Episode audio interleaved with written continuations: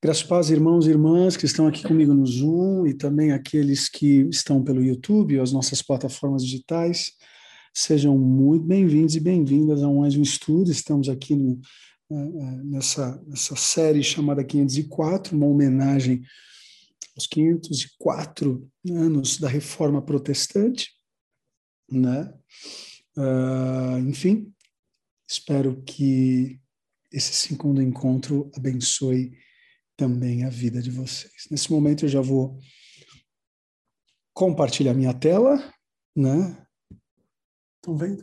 Uhum. Tudo certo? Amém. Amém. Aquelas dicas de sempre. Na semana passada falamos sobre reforma na família, né? Falamos um pouco nesse viés. Uh, lógico que o termo reforma sempre vai resvalar em todas as áreas, né? Mas, em especial, tivemos uma dose, né, bem homeopática, mas uma dose importante no quesito família, né? E hoje a gente vai falar um pouco sobre a reforma na sociedade, né? Espero que faça muito sentido e não apenas faça sentido, mas que os confronte, né? de alguma forma, que os conforte também, né? Essa, essa tem, tem sido a nossa oração para esses nossos estudos bíblicos. Já passamos aí por muitos estudos, né? Tem conteúdo muito bom, muito bom. E deixa eu falar para vocês, esse material Caso vocês queiram revisitar ou baixar novamente, caso tenham perdido, uh, lá no site da Dicollege, se não me engano, tem um, tem um, um ícone, adaecollege.com.br, e tem um ícone chamada, chamado Biblioteca Virtual, ou Biblioteca Digital, enfim. Clicando lá, vocês têm acesso para baixar todos esses estudos bíblicos que o college tem promovido gratuitamente, tá bom? Uh, fala um pouquinho então sobre reforma na sociedade, né? A, a gente vive, uh, sem dúvida alguma, um, um, um, tempo bem, bem estranho, né? Inclusive, uma das coisas da minha aula na área de pastoral no college, antigamente nós éramos respeitados por aquilo que éramos. Né? Depois começamos a ser respeitados por aquilo que tínhamos. Né? Mas a nossa sociedade, essa sociedade do, da, a, da rede social, na verdade, a gente está sendo respeitado ou não por aquilo que a gente aparenta ter. é, enfim, né? uma sociedade que, apesar da, da, da, quantidade de informações que a gente tem disponível, nunca foi uma sociedade, nunca tivemos uma sociedade tão rasa, né? Tão rasa. Já falamos sobre isso em algum dos nossos estudos, né? Ao mesmo tempo que temos, nunca tivemos tanto, tanta informação disponível, tantas Bíblias disponíveis, tantos comentários bíblicos disponíveis, mas infelizmente ainda somos uma sociedade que, em grande parte, hein, eu não estou falando isso aqui ah, Rodrigo, você está exagerando. Não, é o contrário. Não é que eu estou exagerando, eu acho que eu, eu não estou, é, talvez, respeitando mesmo o percentual que, que, que, complica mesmo a nossa vida como cristãos, né? Porque, é, apesar de termos muito acesso, né? Falando de Bíblia, falando de informação cristã, ainda existe em nós, assim, encarnado, uma espécie desse cristianismo de barganha, de troca, uh, um, cristianismo toma lá da cá, sabe? É, é, aquele, é aquele cristianismo que o apóstolo Paulo vem dizer aos Gálatas que não é o evangelho, mas é o outro evangelho. Infelizmente, o outro evangelho não é um mérito, ou não foi um mérito, ou um desalento apenas para o século XVI, século XV, século XIV. Não, o outro evangelho ele, ele, ele existe desde que, desde que a igreja primitiva chegou no mundo. Né? Sempre teve aqueles que levaram o evangelho a sério mas aqueles que quiserem inventar a roda, inventando de fato aí um outro evangelho, né? Uma sociedade onde pseudo cristãos né, acreditam que podem servir a Deus, ainda que as suas ações não reflitam isso. Né? Eu falo também no college, por isso que eu estou falando aqui, é que pior do que o anticristianismo é o subcristianismo. Tá? Pior do que o anticristianismo é o subcristianismo. Né? Como, por exemplo, vocês veem aí, não sei se viram, eu vi, o Justin Bieber, o Justin Bieber, né, que canta muito, eu gosto muito dele como cantor, um dos caras mais talentosos, né, da nossa geração. Quem é cantor sabe que esse menino ele é diferenciado na sua voz, ele faz coisas na voz que é, não é tão fácil, tem uma voz bonita, enfim. Mas é um cara que tem se colocado na sociedade como um cristão, mas essa semana, na semana passada, saiu a notícia aí que ele está vendendo maconha. Ele abriu uma empresa de maconha, maconha diferenciada, que não faz mal, enfim. Com todo respeito ao Justin Bieber, mas é difícil, né? A gente, uh, por mais que ele cante músicas, né, na, na, no, lá, na, lá na, no show dele, músicas cristãs, mas como é difícil, né? Quando a gente vê um discurso na vida de alguém, mas esse discurso não está conectado com a prática, né? Até quer ser relevante para a sociedade, cantando músicas cristãs no show dele e tal, mas em contraponto ou no contraponto acaba de abrir capital para uma uma empresa de maconha. Né? Ah, pastor, mas e maconha? É erva. Gente, eu não vou entrar nesse mérito, não, tá? Só sei de uma coisa, faz mal e a gente não precisa dessa porcaria. Então, é, agora, quando eu olho para isso, não vou crucificar o Bieber, né? Mas a gente olha para trás, a gente percebe que no século XVI também havia um monte de gente, né? Que que levava o evangelho de qualquer, de qualquer jeito, né? É, naquela época nós tínhamos os nobres, os cleros e a ralé. Não que hoje seja diferente, né? Nós tínhamos e também temos a questão dos conflitos religiosos, indulgências, né? Domínio da igreja. Naquela época ainda havia o domínio da igreja, domínio da igreja sobre a Bíblia. Somente a igreja podia ler a Bíblia se é que lia, né? E durante esse período ter terras era sinônimo de influência política. A Igreja Católica, por conta disso, começou a deter muitas propriedades muitas, né, muitos terrenos. E essa autoridade vinha também do reconhecimento dos próprios reis, que enxergavam no Papa e na Igreja é, uma autoridade não só religiosa, mas política. É, é a famosa parceria entre religião e política. Eita, assunto chato. Afinal, é bom, não é? Não, é bom desde que o meu candidato esteja lá. Ah, mas e quando não é o teu candidato? É bom? Ah, além disso, as interpretações da Bíblia né, exerciam né, grande controle social no período. Né?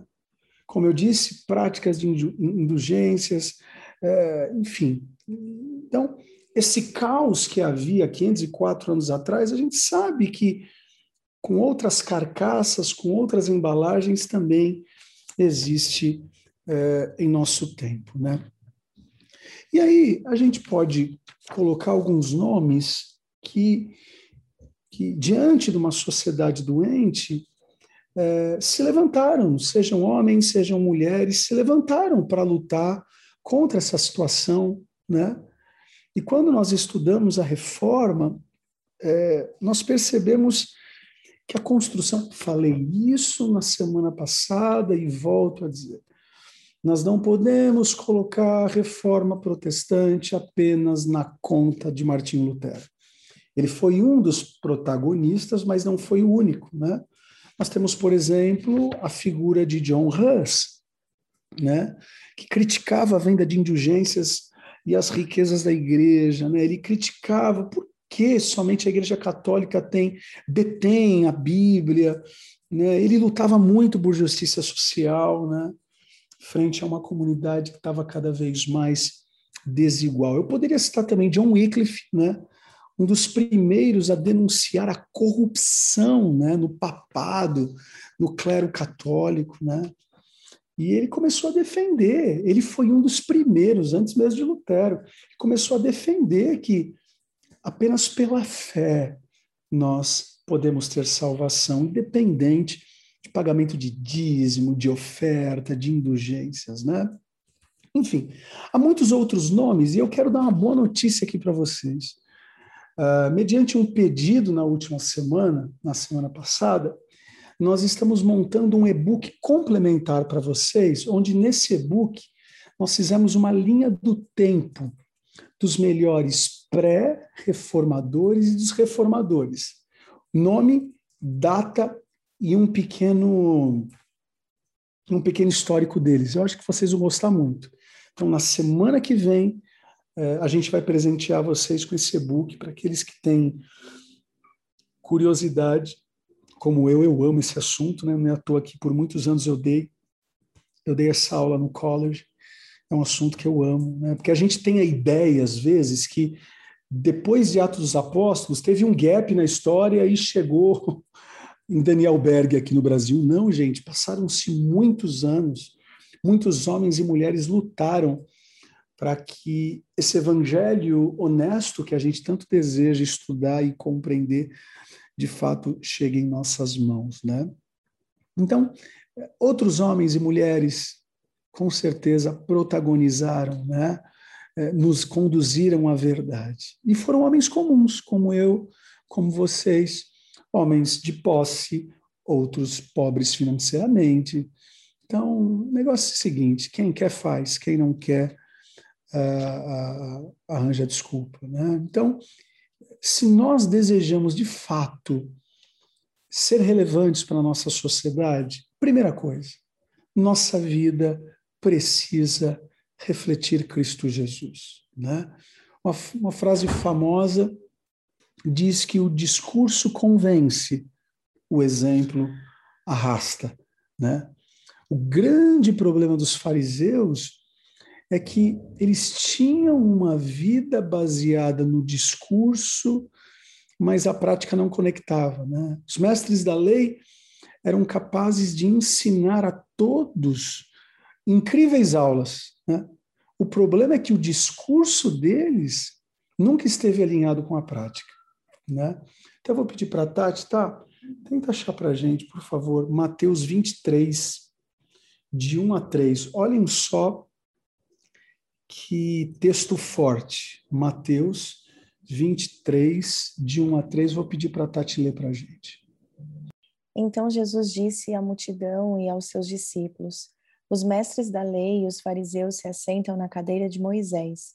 Obedeçam-lhes e façam tudo o que eles lhes dizem mas não façam o que eles fazem, pois não praticam o que pregam. Forte, né, Brasil? E olha só que a Tati leu, você leu NVI, não leu? Foi. Não é nem Bíblia Mensagem, porque a Bíblia Mensagem, às vezes, ela é bem. Essa, essa versão é NVI.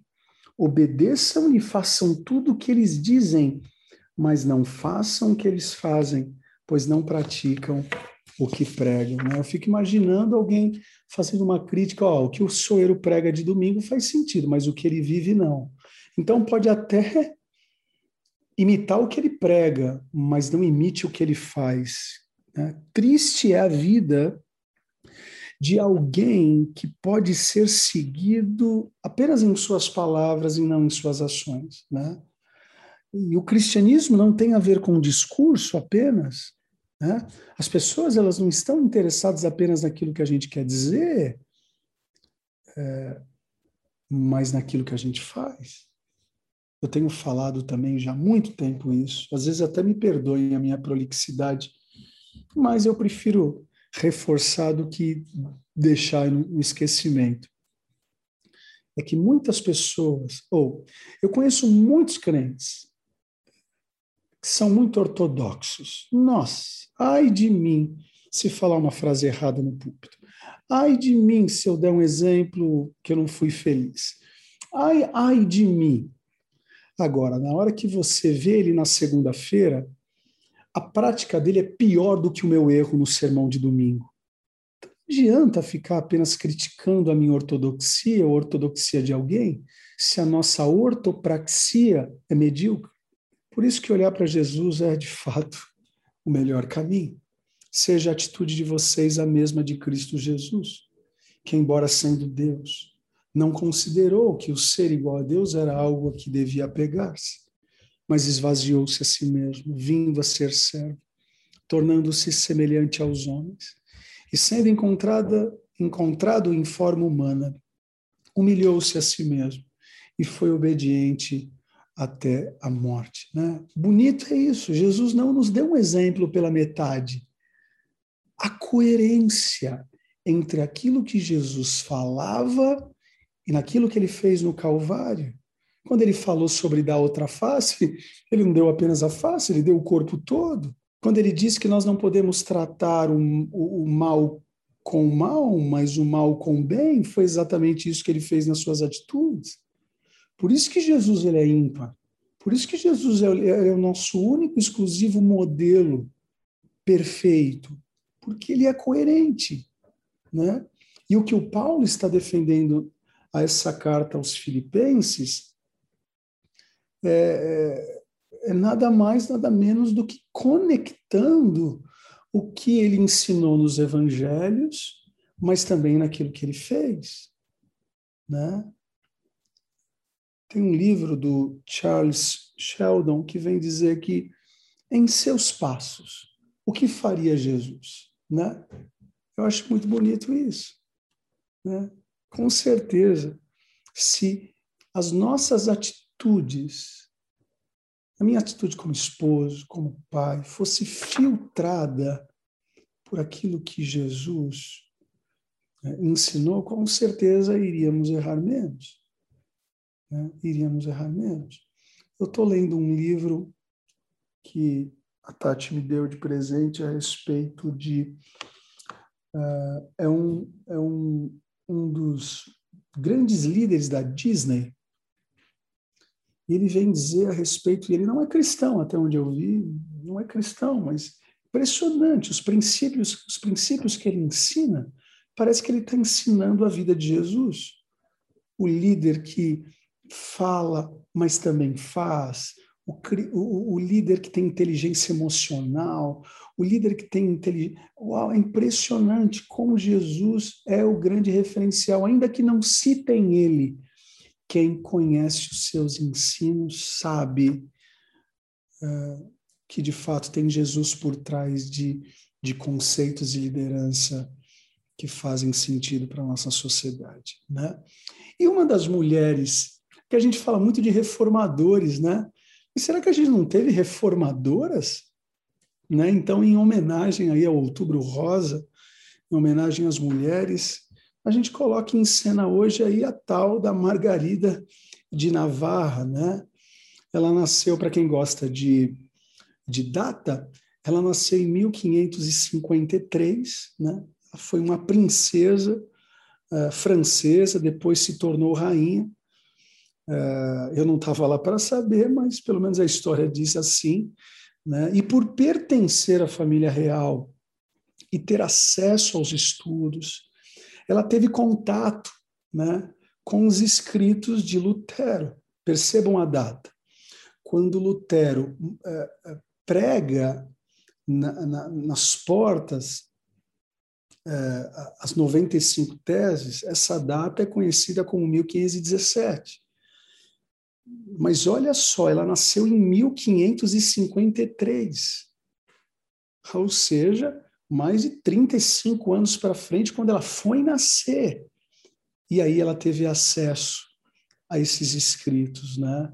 Então ela teve contato com as teorias de Lutero, e esse contato, gente, gerou uma linda transformação no seu coração e, por consequência, no, net, no network que ela estava inserida, né?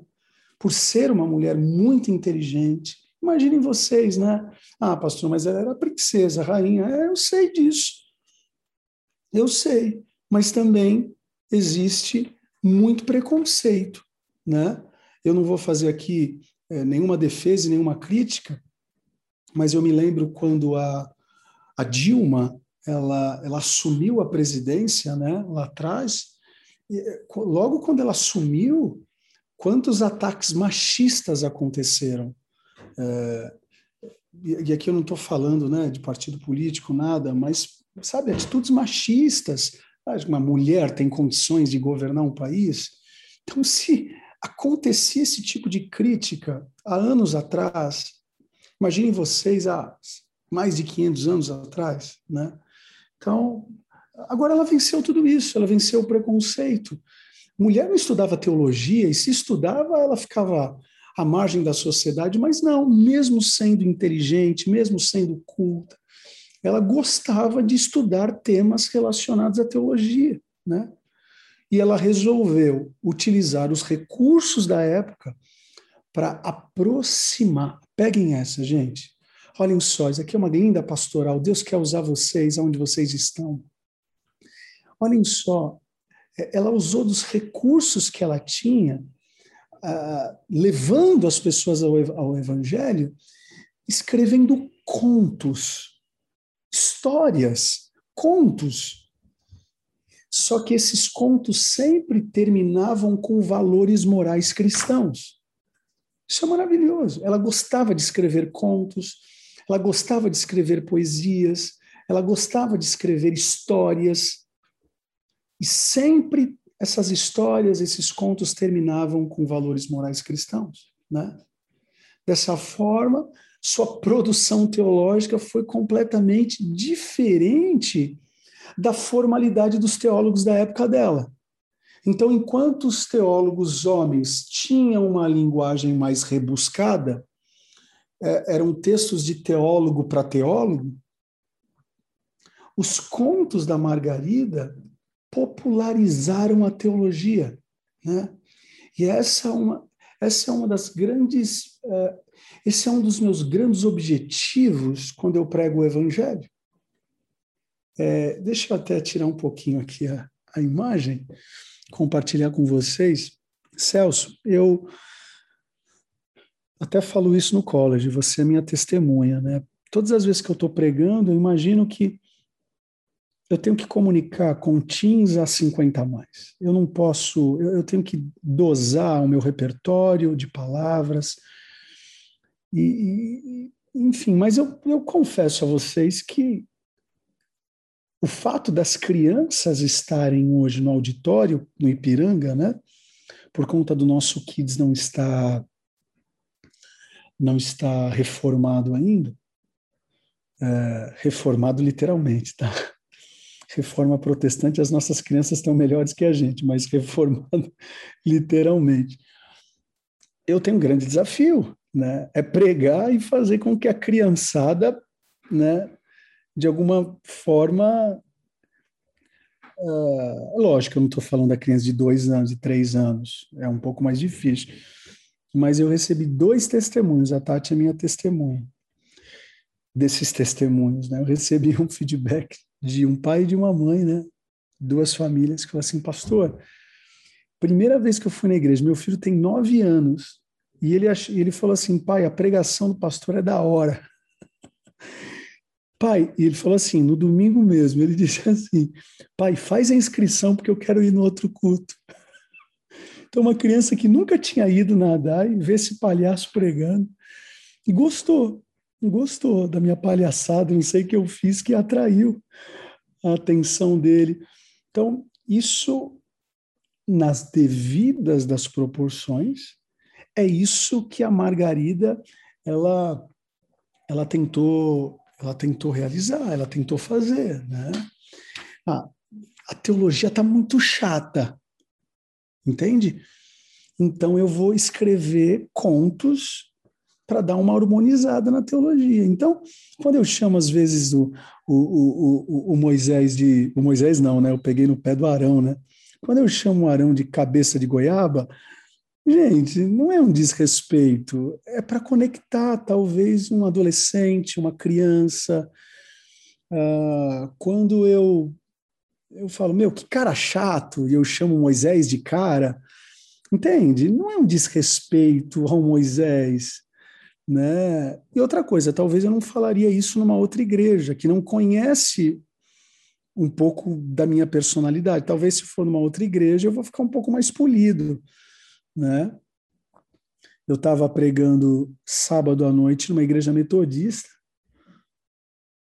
e eu preguei sobre a vida de José, que eu tinha pregado no domingo retrasado. Né? Aí tinha um irmão da nossa igreja que estava me assistindo online na igreja metodista. Aí ele mandou uma mensagem para mim: Nossa, pastor, você está tão, você tá tão mais quietinho na igreja metodista, você, você, não deu, você não fez as piadas. Mais ou menos foi isso que ele quis dizer, né? Você não conectou com outras. Eu falei, eu não fiz isso porque eu não conheço esse público. Entende? Eu não conheço esse público. Eu tenho que saber entender e compreender que público é esse que eu estou falando. Então, aqui para vocês, o jeito que eu falo aqui com vocês no Zoom, talvez não é o jeito que eu vou falar no YouTube. Senão, os caras pegam um trecho lá e me jogam no worship feio. Entendeu? Então, é, a Margarida, nas devidas as proporções, ela tinha essa, essa preocupação, a preocupação de conectar, e ela fazia isso através dos contos. Né? Ela vivia numa corte totalmente imoral, né? Mas dentro daquele ambiente imoral, ela não se contaminou. Né? E, e aí fica a pergunta: será que a gente precisa de um microfone, um palco para falar e viver o Evangelho de Jesus e impactar o nosso network, a nossa sociedade? Precisamos refletir Cristo. Né? Pode parecer óbvia essa, essa afirmação, mas precisamos refletir Cristo. Né? Precisamos concordar que nunca foi e nunca será uma tarefa fácil. Que todos os dias somos atraídos a fazer o que é mais fácil e perceber é, também que sozinhos não podemos transformar a nossa sociedade. Né? É mais fácil ficarmos quietos, né? é mais fácil não, não nos envolver. Ah, já tenho tanto problema. É, mas esse é o problema. É a gente ficar enrolado com problemas medíocres e deixar de se comprometer com problemas que são dignos. É o que o apóstolo Paulo disse. Ei, Timóteo, eu combati o bom combate. Né? Então, o que, que o Paulo está falando para o Timóteo? Se liga, meu. Para de ficar gastando energia com coisa medíocre. Né? Então, que a nossa vida reflita Cristo. Nós não somos o Cristo, mas precisamos refletir Cristo. Né? Pergunta que fica ou uma das é essa, né? Como ficarmos olhando as coisas acontecerem se temos, o, se temos né, o antibiótico certo para as feridas do mundo. Né? Eu fico pensando se alguém hoje descobrisse a cura completa para a Covid, seria uma pessoa capaz de guardar isso né, em sete chaves? Né? Acho que não, pelo menos não deveria, ainda que ela venda caro é, a, a fórmula, mas ela iria contar. E se o evangelho nos transformou, ele também pode transformar, transformar a vida daqueles que estão à nossa volta. Agora, a gente precisa de estratégias, a gente precisa de um comprometimento, né? Então, é, fica, sabe, esse desafio, o desafio de de, de, compreender que a nossa vida, sim, precisa refletir a Cristo Jesus, não apenas as nossas palavras, mas as nossas práticas. Não adianta eu ficar aqui, Davi, honre a Deus, Davi, ore antes de dormir. Não, não, não, não. se eu não fizer, ele não vai fazer. Eu, é meu exemplo que vai arrastar, né? Hoje já está tão encarnado aqui em casa que antes de dormir a gente ora o Pai Nosso com eles, não somente o Pai Nosso, a gente ora, tem um tempo de oração e depois logo o Pai Nosso, que já virou natural. Os meninos não fecham os olhos antes de falar, pai, vamos orar. Às vezes eu peço para o Davi dormir um pouco mais cedo, o Lourenço também, e na hora que eles vão para a cama, pai, você pode orar aqui para mim ou comigo? Então, por quê? Porque há muitos anos, há muitos anos já nós fazemos isso. Começou com Davi, e já está permeando também toda, toda essa, essa fase do Lourenço como criança. Né? Segundo, além de refletir a Cristo, que é o ponto um, segundo, a nossa relevância para a sociedade. Né? Para que existimos? Né? E aí a gente retoma, não é que eu vou retomar, mas é só para vocês se lembrarem do que nós trabalhamos naquele estudo Uma Vida com Propósitos. Né? Por que eu estou dizendo de propósito? E aqui eu quero, quero irritar um pouquinho vocês. é, será que nós, como cristãos, é, temos que ter apenas uma voz que destoa da maioria? Será que esse é o nosso propósito de vida? Ah, não, a gente tem que ser diferente. Eu sei que tem a questão da diferença e da influência, tá tudo certo. Isso aí vocês vão ouvir ainda muito a respeito dessas duas palavrinhas. Uh, mas eu, eu, percebo que tem gente que quer destoar com o propósito final simplesmente levantar polêmica. Né? Eu, eu sempre gosto de citar o pastor Ademar de Campos. Eu considero pastor Ademar de Campos, uh, enfim, ele é o meu mentor, é um dos mentores que eu tenho. Né?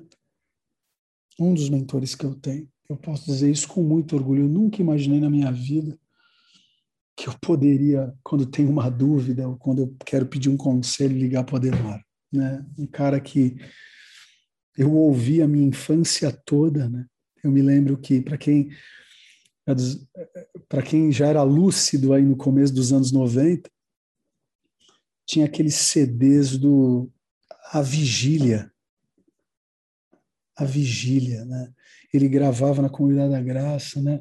Tem uma música dele, ou pelo menos que ele cantava, que dizia: Maior é o que está em nós do que que está no mundo. Maior é o que está em nós. Ou Queremos o teu nome engrandecer. Assim, é, ele é um monstro, né? no bom sentido da palavra. O Ademar de Campos, até porque é perfil dele, eu nunca vi ele entrar numa polêmica. Não estou dizendo que a polêmica não pode ser saudável. A polêmica pela polêmica é ridícula. A polêmica por uma causa maior, maravilha. Mas eu estou dando exemplo de um homem que soube e sabe ser relevante sem ser polêmico. É doido isso, né? É muito legal isso. Tem gente não. Tem gente que não. Tem não, eu quero, quero ser relevante sendo polêmico. O que, que eu quero dizer? É que cada um tem o seu perfil e a gente precisa entender o nosso propósito. Eu, eu não gosto de ser polêmico. Não gosto. Às vezes sou, mas também não, oh, não, eu vou fazer uma frase onde eu, nossa, tudo que eu mais quero é que o povo voe no meu cangote. Não. Ah, eu tenho mais o que fazer, gente. Uma hora ou outra a gente vai ser polêmico. Mas eu quero ser relevante. Se a polêmica está anulando a minha relevância, eu abro mão da polêmica. É, tem uma brincadeira, né? Acho que quem contou isso para mim foi minha cunhada, Jaine. Eu não sei de onde ela tirou isso. Ela disse o seguinte: Jesus pediu para a gente ser sal, não sal grosso. é um pouco disso, sabe? Acho que a gente pode ser relevante, não necessariamente. A gente precisa ser uma pimenta. Jesus não disse sejam a pimenta do mundo. Ele disse sejam o sal né? Seja um sal do, é, o sal da terra, a luz do mundo. E a gente traz para a nossa conversa o texto que foi a base, teoricamente, do estudo bíblico diferentes influentes, né?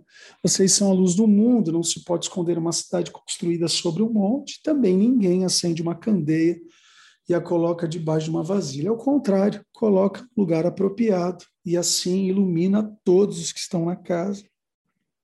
Assim brilhe a luz de vocês diante dos homens, para que vejam as suas boas obras e glorifiquem ao Pai de vocês, né?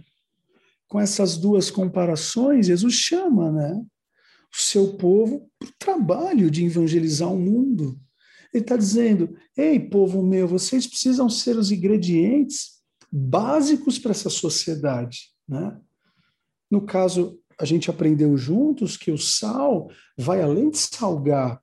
O sal no primeiro século tem a ideia de conservar. Você não tinha a questão do freezer, né? Então, o sal era o que conservava o peixe, o sal era o que conservava a carne. Então, Jesus está dizendo: meu, vocês precisam ser o sal que conserva esse mundo. Vocês não, vocês não, precisam, vocês não precisam apimentar mais o mundo. O mundo está precisando de conservação, não de, de, de pimenta, entende? Então, é, a sociedade o que, que ela está buscando? Ela está buscando droga, ela está buscando sexo, ela está buscando dinheiro, ela está buscando poder, que é o quadrilátero, né? É o quadrilátero básico, né? Da, da, desde que o mundo é mundo. Se você é, ainda nós estamos conversando, eu e os pastores locais, a gente está decidindo aí qual é o texto que a gente vai pregar domingo. A gente já tem o tema, a gente só está trabalhando o texto juntos. Mas um dos textos que a gente pode trabalhar domingo é o texto da tentação de Jesus. O que, que Satanás propôs para Jesus? Fama, poder, dinheiro, mesma coisa, né? Mesma coisa. Agora, é, se nós compreendermos que somos sal, que somos luz, eu acredito que nós, como igreja, vamos impedir a humanidade de apodrecer, né? ou pelo menos tentar salvar alguns em Cristo Jesus. Acho que todos vocês viram aí a informação que não é fake, pelo menos eu não vi que é fake, que a que a, aquela empresa de desenhos, né, o Superman, agora o filho do Superman vai ter um namorado, né? Tem um namorado. E aí tem a figura dele beijando, é homem com homem. Enfim, é... gente, é, é um mundo. É um mundo. Vocês querem que eu ligue para Hollywood? Diga, eu não gostei porque eu sou crente. Não. A gente vai ter que ser mais intencional com os nossos meninos, com as nossas crianças.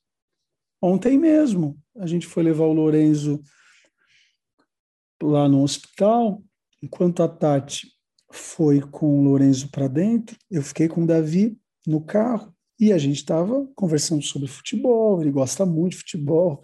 Se tiver alguma dúvida sobre futebol no mundo, pode chamar meu filho. Eu não estou brincando, não. Qualquer dúvida, qualquer coisa, qualquer informação, o Davi sabe. Futebol é impressionante quando esse menino gosta. E eu fui levando ele na conversa do futebol.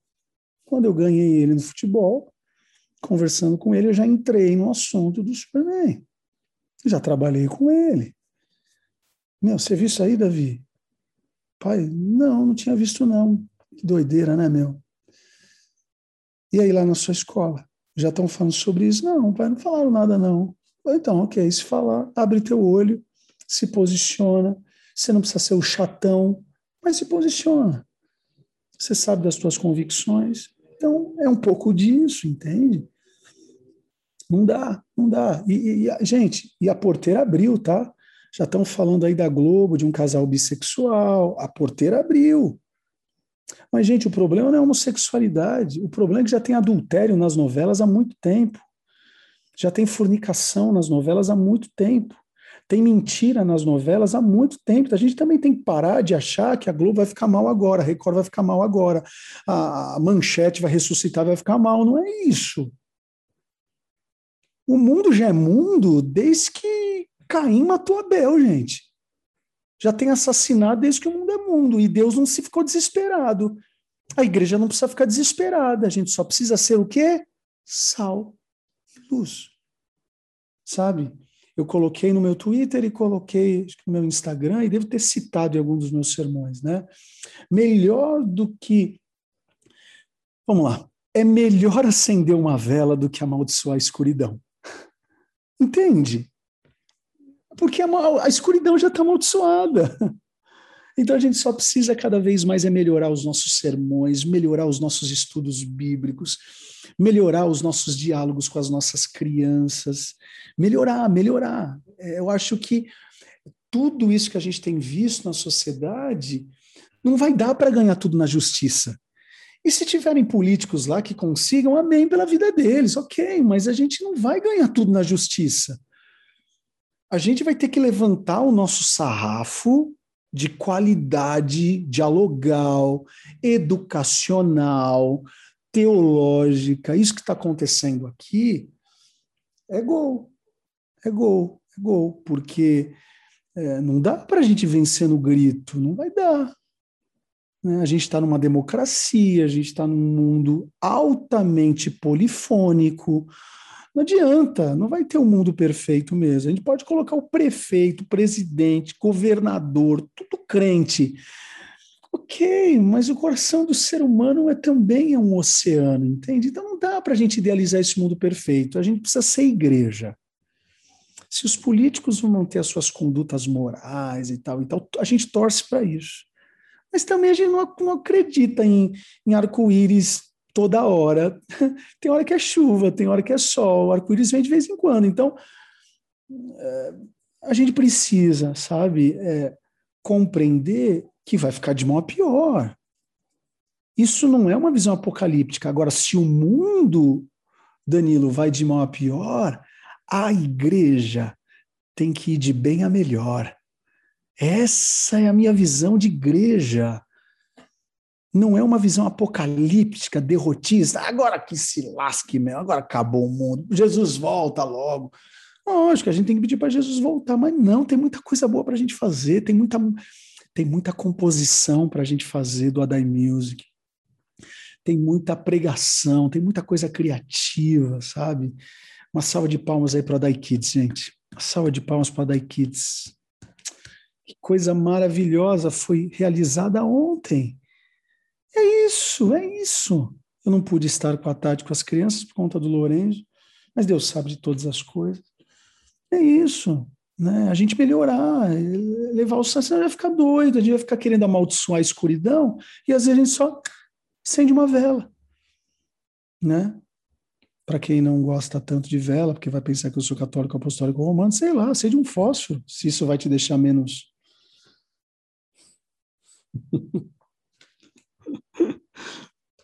que também existe esse preconceito da vela, né? Você tem. Vamos falar de história do cristianismo? Vamos falar de história do cristianismo.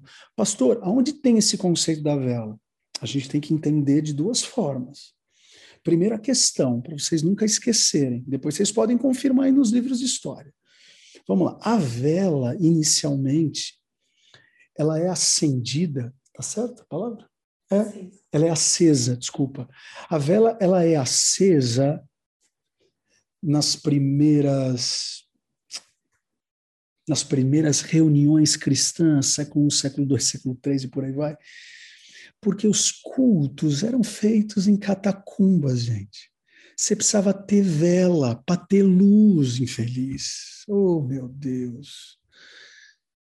É isso. A vela dentro da igreja cristã do início, ela tinha essa conotação só iluminar o ambiente, Jesus amado. Passando os anos, a Igreja Católica Apostólica Romana, ela vai entrando num processo de beatificar os homens, mulheres. Aí começa uma outra tradição, acender vela para quem está morto. Aí é uma outra coisa. Sabe? Então, o que, eu quero dizer? Se amanhã a gente colocar uma velhinha na DAI para decorar um teatro, decorar um culto, eu não estou acendendo vela para o pastor Paulo Silas, gente. É, oh, meu Deus. É, é só uma questão simbólica. Não tem pecado nenhum em acender vela na igreja, gente. Senão, eu não vou deixar vocês acenderem vela quando acabar a luz na tua casa. Em nome de Jesus, por favor, compreendam isso. Isso é muito importante. Eu estou falando, gente, porque eu sei o que eu estou falando. Nós já tivemos, em alguns momentos, nós colocamos uma velhinha lá na, na mesa da Santa Ceia. E tem gente que olha, mais vela na igreja, o que, que o senhor está virando padre? Ai, até me cansa. Lembra do Arão? Arão me cansou, mas tem gente que me cansa também quando fica não entende a história. Agora é óbvio, se eu um dia chegar para vocês, gente, vamos, acender uma, uma, uma, vela aqui, Pastor Paulo. Aí vocês vão, Rodrigo, você está doido? Não, mas a vela, além de iluminar no primeiro século, ela tipificava algo muito bonito. Porque enquanto a chama olha para cima, a resina vai se desgastando. Isso tem uma lição teológica maravilhosa no primeiro século. Que enquanto o nosso corpo vai se desgastando aqui na Terra, a nossa vida está cada vez mais apontada ao Deus que está no céu. Entende? Então a vela ela tem uma representatividade muito bonita na, na vida da, da igreja cristã. Eu não coloco mais vela hoje, nadar porque a gente tem luz. Mas se acabar a luz, eu não vou poder colocar vela, não. Né? Eu, eu, eu, não sei se nesse Natal vai dar. Deixa eu falar, porque se quiser desviar, já desvia hoje mesmo. Se quiser sair da DAI, já aproveita hoje. Eu vi, eu vi uma coisa tão bonita na igreja. Oh, meu Deus, como é a igreja da, da Kelly Job? Na Lakewood. Gateway. Gateway Church. Depois dei uma pesquisada. Essa igreja é uma, uma, das maravilhosas. Inclusive, a gente vai fazer uma parceria de cursos da Gateway com a ADAI. Uf, coisa, coisa linda. Essa igreja é maravilhosa. Uma das mais relevantes e tal. E no Natal, cada um, cada membro que entrava na igreja, eles davam uma vela. Mas é uma vela que não precisava de fogo, entende? Uma vela elétrica, né? E aí eles cantam no determinado momento do culto, Noite Feliz. Eles apagaram a luz da igreja. Todo mundo levantou a vela. Sabe, tipo, esqueceram de mim? Gente, que coisa maravilhosa. Que coisa maravilhosa. Sei lá, se eu ficar doido o suficiente, a gente faz isso nesse Natal. Se não, gente vê o que a gente faz. Mas, enfim, continuando aqui. Tudo isso para falar que somos sal da terra e luz do mundo. Né? Uh, quem já teve aqui alguma queimadura sabe o que eu vou dizer. Né? Quando a gente queima a pele, o que, que acontece? Teoricamente nasce uma bolha. Né? É, é o corpo trabalhando para é, levar ao lugar afetado um pouco de hidratação. Isso também acontece quando você bate o joelho, e aí tem a famosa água no joelho. Né? Por que tem água no joelho? Você tem que tirar água do joelho? Não, pelo amor de Deus. Você tem que estourar a, a bolha? Não, pelo amor de Deus. É o teu corpo falando: opa, tem alguma coisa errada. Enquanto você não sabe o que está acontecendo, eu vou jogar água aqui para você. Né? Então, não adianta reclamarmos da doença da humanidade. Ah, não, a humanidade está doente. Ah, é? Nossa, que legal, parabéns, descobriu a América. a ideia é como que a gente vai ser água para essa sociedade, né? Como que a gente vai ser água para essa sociedade? Precisamos mostrar ao mundo, sim, a nossa relevância, né? A nossa relevância precisa ser vista. Todos nós temos influência, né? O Summit fala muito isso. Ou seja, todos nós temos poder de gerar transformação. Por isso que o Spurgeon ele vem, Charles Spurgeon, tá? Ele vem dizer uma das coisas mais poderosas. Ele vem dizer: todo cristão ou é missionário ou é impostor. Em outras palavras, ou somos missionários ou somos campo missionário. Né? Ou somos agentes de transformação ou seremos um campo que ainda precisa ser transformado. Por isso que a gente precisa fazer boas obras. Né? A gente não faz boas obras para Deus. A gente faz boas obras para o nosso vizinho, Por isso que boas obras não salva ninguém, porque boas obras não vai para o coração de Deus no sentido de deixar ele melhor ou deixar ele feliz. Não, boas obras vai ajudar o outro, não vai ajudar a Deus, entende? Vai alegrar o coração de Deus, mas vai ajudar o outro. Por isso que o que nos dá fé, o que nos dá a salvação de fato é a fé, mas se não tivermos boas obras mediante a fé, o próprio apóstolo Tiago vem dizer que não faz muito sentido, né? Todos nós temos relevância para a sociedade. Talvez não esteja em uma posição tão alta como estar em uma realeza, né, com a Margarida. Mas saiba que somos parte de um reino inabalável e servimos um Deus que nos deu toda a autoridade nos céus e na terra para usarmos nossos dons e talentos a serviço né, da sociedade. Tenham claro isso em mente, gente. Deus quer nos usar exatamente onde ele nos plantou. Ei, Deus não errou em nós. Como que eu posso usar essa frase? Deus não errou no local que ele nos, nos, nos enraizou, nos plantou. Ah, não, eu estou na família errada, eu estou na empresa errada. Não, não, não, não, não. Se José tivesse essa teologia, estaria lascado, seria uma pessoa infeliz. Mas Deus compreendeu José compreendeu que Deus colocou ele exatamente no local que ele precisava estar para que cada vez ele melhorasse o seu nível de liderança a ponto de chegar como governador. E em tudo ele honrava a Deus. Né? Seja na realeza ou seja no Uber. Exatamente isso. Seja na realeza ou seja no Uber, podemos ser relevantes. Terceiro e último, não há como transformar o futuro sem, eu gosto dessa frase, perturbar o presente. Né? Grandes árvores hoje, gente, são pequenas sementes que foram plantadas ontem. Não há como falar de futuro sem olhar com honestidade para o presente. Né? Então, qual é o nosso futuro? Nosso futuro é o que a gente está plantando hoje.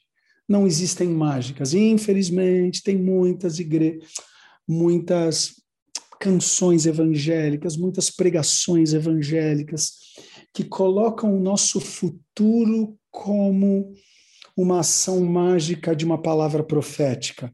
Eu profetizo que você vai é, é entrar num, num, num, num, serviço melhor amanhã. Eu profetizo que você vai ser. Oh, meu Deus, você vai receber uma, um cargo, como chama? Uma promoção. Eu, eu não estou falando que eu duvido disso. Muito pelo contrário, se Deus pedir para falar isso para vocês, eu vou falar. Só que a gente vai ficando mais viciado em palavras positivas ou positivistas e a gente vai se esquecendo de que eu só vou talvez conquistar essa promoção de amanhã se eu fizer por onde também. E aí a promoção não vem, a culpa é do pastor que profetizou na área errada, a culpa é da empresa, a culpa é do patrão, né? Perceba que quando José teve o sonho, ele não ficou apegado ao sonho, ele errou uma vez de ter contado o sonho, mas depois você não percebe que ele foi. Ah, então chegou lá para os ismaelitas, oh, então eu tenho um sonho, sou filho de Jacó. Aí chegou lá na prisão, não, porque eu tenho um sonho. Aí chegou lá no, na casa de Potifar, não, não, não, não. Quando ele viu que não deu certo contar o sonho, ele falou: sabe de uma coisa? Deixa eu viver a minha vida. Se vai acontecer esse negócio, que aconteça. Eu estou focado em semear no presente o que de fato eu quero é, viver no futuro, né?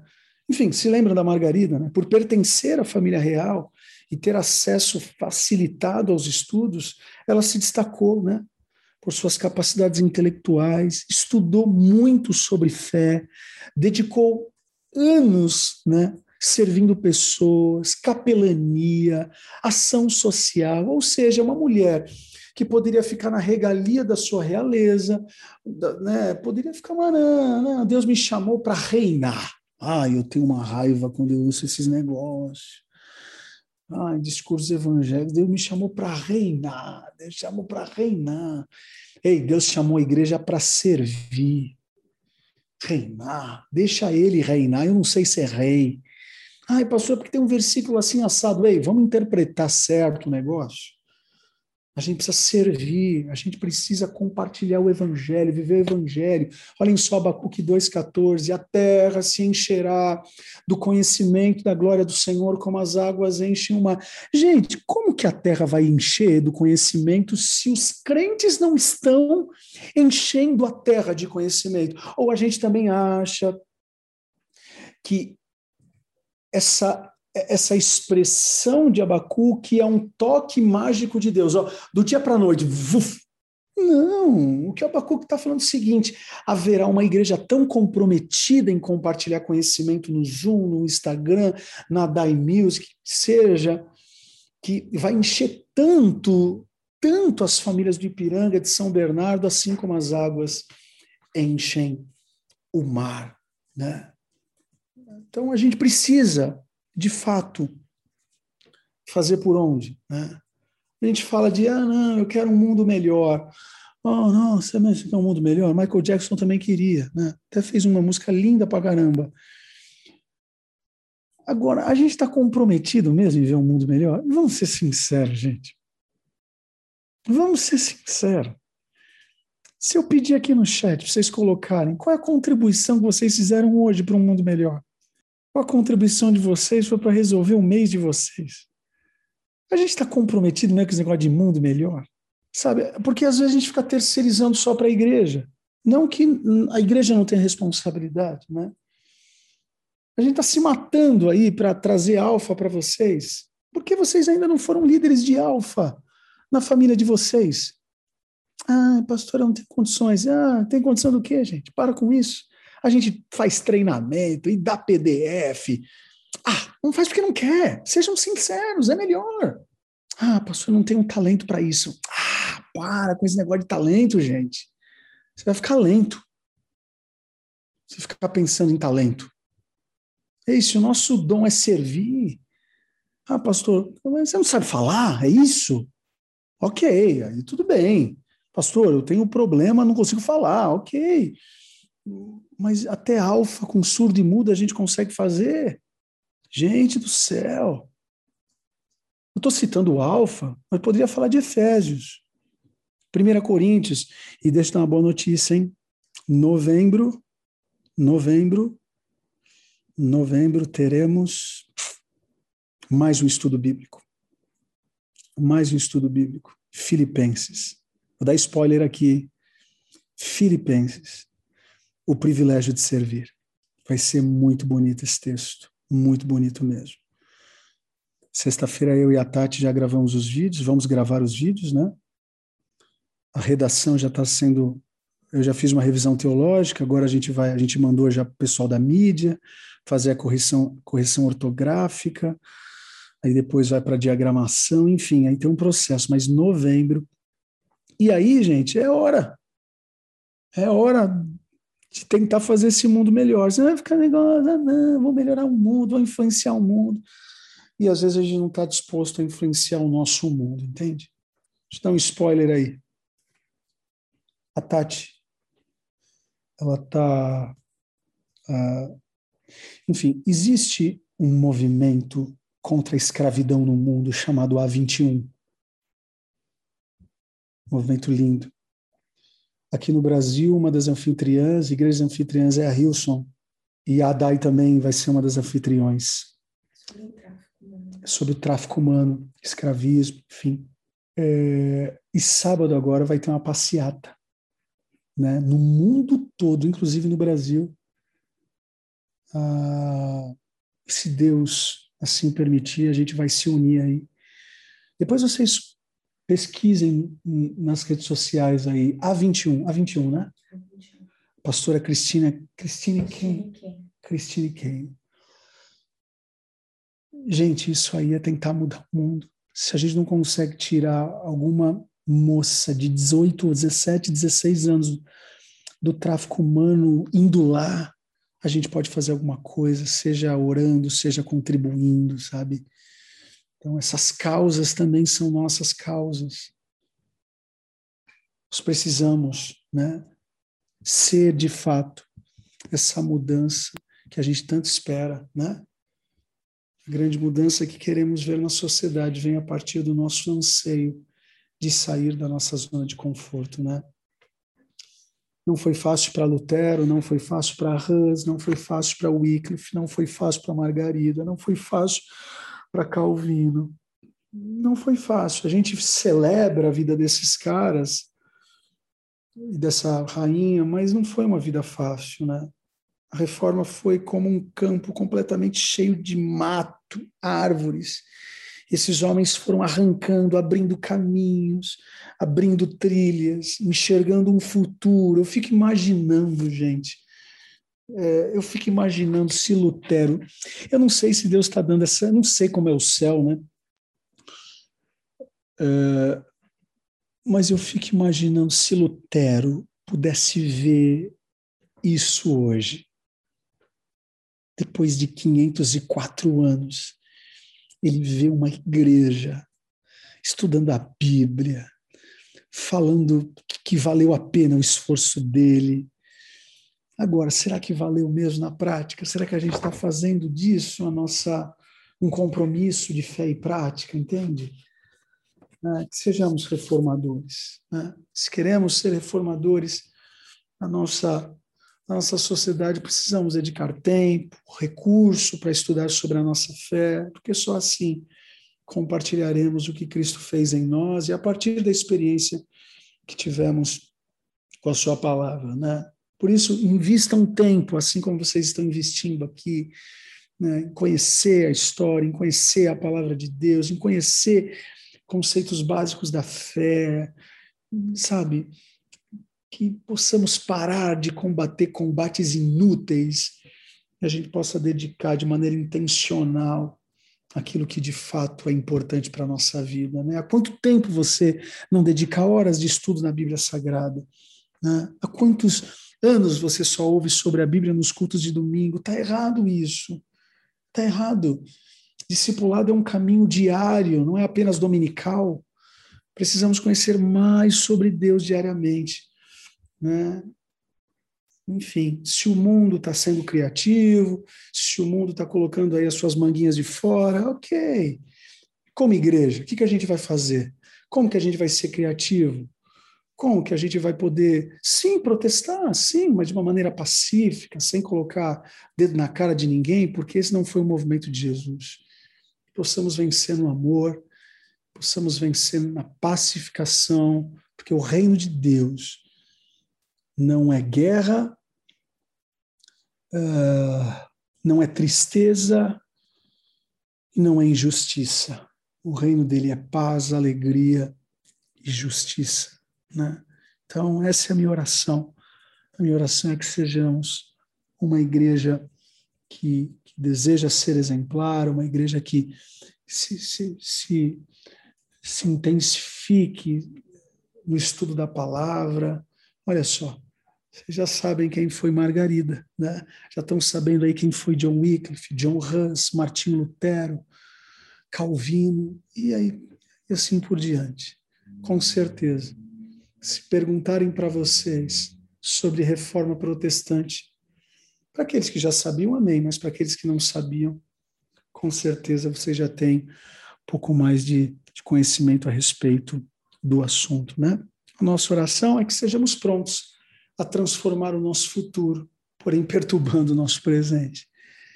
Que possamos dedicar o tempo que temos para estudar o melhor livro, o melhor, melhor livro que podemos ler, a Bíblia, e assim valorizaremos a mensagem que mudou nossa vida quando usarmos ela em favor do próximo. Certo, gente? E aqui, dois exercícios. O que você pode fazer para deixar de ficar olhando as coisas acontecerem e oferecer os antibióticos certos para as feridas do mundo?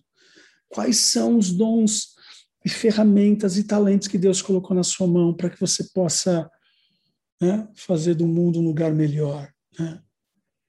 Qual atitude você pode tomar hoje para perturbar o seu presente e transformar o seu futuro.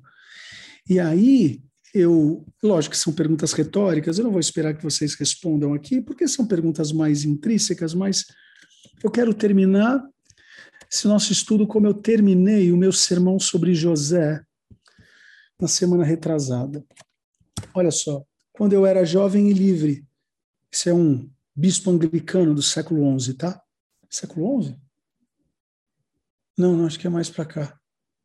Igreja anglicana, é, século XII, por aí. Enfim. Quando eu era um jovem livre, sonhava em mudar o mundo. Na maturidade, descobri que o mundo não mudaria. Então, resolvi transformar meu país. Depois de algum esforço, terminei por entender que isso também era impossível. No final de meus anos, procurei mudar a minha família, mas eles continuaram a ser como eram. Agora, no leito de morte, descubro que a minha missão teria sido mudar a mim mesmo. Se tivesse feito isso, eu seria capaz de transformar minha família. Então, com um pouco de sorte, esta mudança afetaria meu país e, quem sabe, o mundo inteiro. Então, é isso. Que Deus nos abençoe. Pai, muito obrigado por esse tempo de estudo.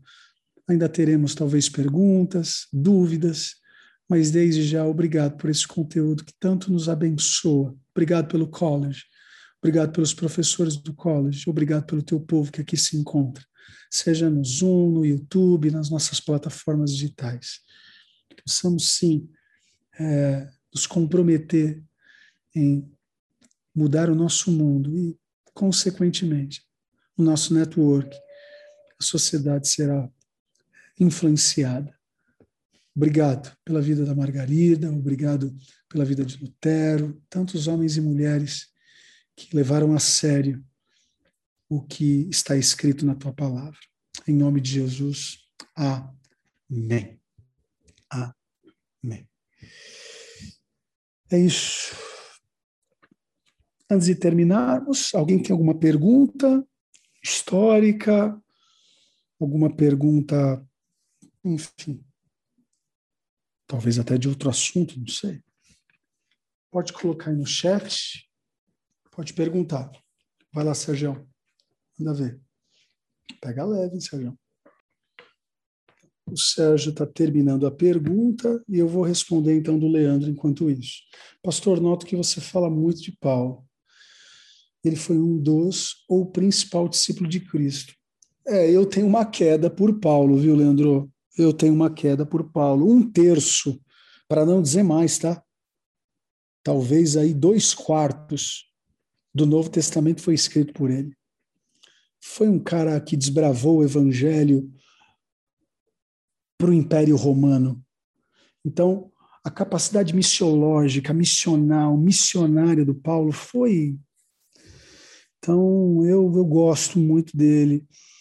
Apesar de, de, de olhar para o perfil dele, né, eu não sei se eu tenho o perfil dele. Ele é um rolo compressor. Minha personalidade é um pouco mais mais tranquila e tal. Mas lendo assim o Paulo, eu, eu, é uma admiração. Inclusive, inclusive, talvez domingo o meu texto sobre seja sobre a vida de Paulo. Né? Esses dias eu preguei sobre a conversão dele, mas domingo eu tenho um texto maravilhoso que, que eu acho que pode abençoar muito a igreja dentro do tema, né? Mas eu gosto, eu gosto muito dele. Gosto muito. Tenho uma, uma admiração muito grande, né? Um cara que e, e, as cartas que nós temos na Bíblia foram cartas que chegaram. Fora as cartas que ele escreveu que não chegou. A igreja de Corinto fala que ele escreveu, a história fala que ele escreveu quatro cartas, três a quatro cartas, chegaram duas. Então, muitas cartas que ele escreveu é bem verdade que nem chegaram, né? Então, com certeza, o cânon do Novo Testamento talvez seria até maior. Vamos lá. O Sérgio está perguntando: a Bíblia fala que é sinal de maldição, certo? Vamos lá. Uh, a morte na cruz era, dentro do Império Romano, a sentença para o pior dos piores dos assassinos. Né? Então, se o cara era ruim, tinha que ir para a cruz. Existiam outros tipos de morte, né? Outros tipos de morte. Mas cruz é para quem não valia nada. Assim, nada mesmo, no sentido de. Né, ao, ao, olhar da sociedade. Né? Tanto é verdade que o Isaías, mil anos antes de Cristo, profetizou a respeito do Messias. E ele dizia o seguinte: o Messias se fez maldito por nós. Né? Ou seja, toda maldição que ocorreu no Éden caiu sobre as costas de Jesus. Então, essa maldição é, o levou ao instrumento de martírio mais maldito possível. Né? Vamos lá, vamos ler aqui o, o Gálatas. Cristo nos resgatou da maldição da lei, fazendo-se maldição por nós, porque está escrito: Maldito todo aquele que foi pendurado no madeira. Exatamente isso. Jesus se fez maldito por nós. O que, que significa isso? É que todo pecado estava sobre ele. Principalmente o pecado da rainha dos temores, da rainha dos pecados, que é a morte. Mas aí que vem. Se na cruz acabasse a história de Jesus, estaríamos lascados. Mas a ressurreição é a grande resposta, que a maldição não teve a palavra final. Tragada foi a morte pela vitória em Cristo Jesus. Então está corretíssimo. A cruz era instrumento de maldição. Cristo se fez maldito por nós.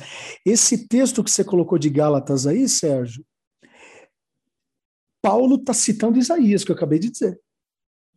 E o Paulo conhecia muito bem Isaías. Né? Então ele está dizendo: olhem só o preço que ele pagou. Quando a Bíblia vem dizer que Deus, o Pai, né, Deus meu, Deus meu, por que me desamparaste? É lógico que ali também é uma linguagem um tanto quanto metafórica, mas é como se o pai não conseguisse enxergar o filho coberto pelo pecado da humanidade. Então, tipo assim, filho, eu, eu, eu aqui, mas eu na minha santidade eu não consigo ver o que eu estou vendo, mas encara aí a morte, porque daqui a três dias isso vai ser vencido.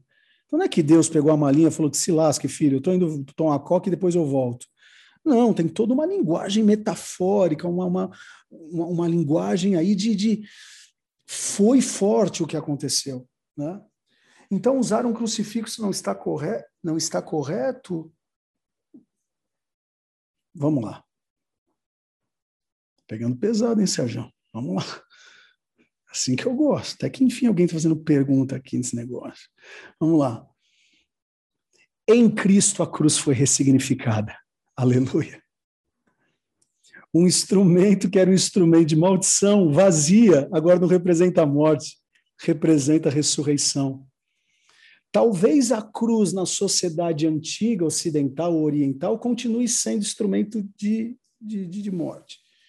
Mas o crente, quando olha para a cruz e vê vazia, não vê mais maldição, vê que tragada foi a maldição pela vida. Por isso que eu não entendo que usar a cruz é um pecado. Tampouco cantar, sim, eu amo a mensagem da cruz. É um pouco do que eu falei. Falei quando sobre isso? Eu falei esses dias, em algum lugar aí né? Às vezes nós, cristãos evangélicos, temos muitas dificuldades com colocar cruz na igreja, principalmente os pentecostais. Isso é uma crítica que a gente precisa fazer. Besteira isso, mas eu respeito quem, né? Ok, se você é da teologia do João Ribe Palharim, e aqui eu não estou criticando o João Ribe Palharim, eu só estou falando o que ele acredita na cabeça do Jean-Henri Palharim, a cruz continua sendo instrumento de, de, de, maldição, e crente não pode ter cruz no pescoço, não pode cantar. Não, não, não. Ok, é a teologia do Palharim. E tem muitos que defendem essa teologia. Por isso que a pergunta do Sérgio não é uma pergunta importante. Agora, 99,99% dos teólogos defendem que a cruz em Cristo foi ressignificada. Então, a gente pode cantar sim que amamos a mensagem da cruz. Podemos olhar para uma cruz e, ah, glória a Deus, eu não tenho, né? A Tati podia dar, né? Uma, uma cruz de prata para mim. Você me deu? Quebrou. Quebrou. Entendi. Toma essa, Rodrigo. Ai, cobrar a esposa, uma cara dura. Toma. Então é isso. Cruz sempre foi símbolo cristão, dizava símbolo católico depois, mas a cruz é o símbolo cristão significa vitória. Exato. Pastor, como ficou a salvação dessas pessoas que foram refém do latim e não entendiam o que era fala na igreja? É uma baita de uma pergunta. Eu acredito que na ignorância Deus tem o seu crivo. Aqui é uma coisa minha, tá? Achismo, achismos, achismos, achismos Rodrigo Soeira de Souza. Eu tenho os meus. Aí é uma, é uma discussão que a gente pode nossa, essa discussão é longa, né? Mas eu acredito num Deus justo, sabe? Eu acredito num Deus justo. Aqueles que não tiveram oportunidades né, de receber a mensagem do Evangelho, como que esses caras estão né, dentro do plano de salvação? Eu fico na justiça de Deus. Eu acho que ele vai fazer alguma coisa. O quê? não sei, não. Não sei, não. William Wilberforce, inspirado por Wesley, foi reformador da sociedade. Hoje a igreja, em geral, não está muito presa às quatro paredes. Vejo a DAI se movimentando para influenciar a sociedade através de missões, semana solidária, mas ainda é um movimento que poderia crescer se houvesse compromisso e envolvimento de cristãos. Não tenho dúvida, não tenho dúvida. E esse movimento aí do A21, como você disse, né, Júnior, Semana Solidária. Uh, a gente precisa, eu acho que a gente precisa. Uh, se a gente não tem tanta força para iniciar um projeto como a 21, pelo menos a gente tem que se apegar a esses projetos, entende? Aproveitar a onda e vamos, vamos surfar. Vamos surfar. Mas Sim, a resposta é sim. E eu acho, Júnior, que sempre será assim. Se você fizer essa pergunta para mim daqui 20 anos, eu vou falar sim. Estamos muito aquém, né? O céu é o limite, né? E a gente precisa a gente precisa ficar de fato inconformado. Eu quero sugerir um livro aqui do Bill Hybels chamado vou colocar aqui no colocando aqui no chat, tá? Esse é o nome do livro. Descontentamento Santo. Gente, esse livro aqui, ele é muito legal. Ele é muito, muito bom. É um livro que você lê num dia, tão fininho que é. Tentem comprar Descontentamento Santo. Tem algum link sobre a 21? Espera só um minutinho. Tá colocando? A Tati vai colocar o link, tá em inglês, mas se colocar no Google Tradutor, eu acho que dá para, né? Dê uma olhada nisso, tá? Tem um projeto maravilhoso na Cracolândia feito pela Bola de Neve, se não me engano. Não somente a, não somente a Bola de Neve, muitos movimentos, muitas igrejas estão lá, muitas mesmo. Pastor, na história, quem teve o primeiro pensamento de que a cultura religiosa católica estava errada? Rebeca, uma boa pergunta. Os monges. Vocês sabem que os monastérios, eles nascem aí, né?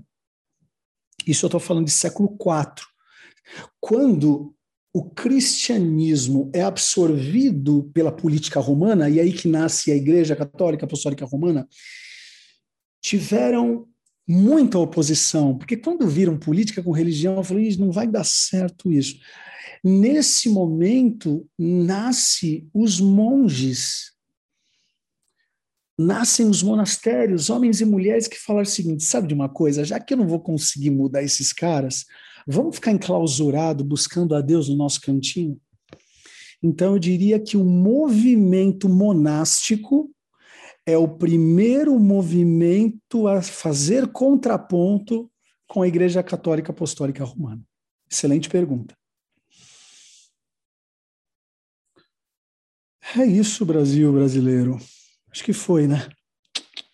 Deus abençoe. Muito obrigado aí pela, companhia de vocês. Uma hora e meia de aula é para glorificar de pé a igreja, igual o, o como chama? O boiadeiro, pastor boiadeiro, como que ele chama? O Valdomiro. Valdomiro, é para glorificar de pé. É isso. Muito feliz de tê-los aqui. Pai, muito obrigado por esse tempo de qualidade. Obrigado pelo teu amor e pela tua graça. Que sejamos reformadores de nós mesmos, consequentemente da nossa família, consequentemente da sociedade. Obrigado, obrigado pela ADAI, obrigado por outras comunidades cristãs que estão aqui com a gente. Obrigado também por aqueles que estão no YouTube, estão no Zoom, estão nas plataformas digitais. Espero uh, ter contribuído de alguma forma para a formação teológica dos teus filhos. E se errei em alguma coisa que, mediante a crítica dos teus filhos, eu possa refazer talvez uma frase ou falar e fazer a correção, mas acredito que a grande parte daquilo que falei foi relevante para a vida dos teus filhos e filhas. Nos ajude. Obrigado pela vida de Hus, Wycliffe, Lutero.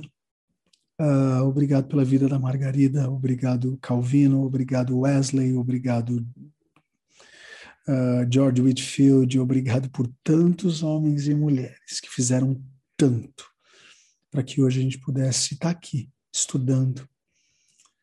Em nome de Jesus, oramos e te agradecemos. Amém. Amém. Que a graça de Jesus, o amor do Pai, a comunhão e as consolações do Santo Espírito sejam com todos e todos digam Amém. Deus abençoe, gente. Muito obrigado.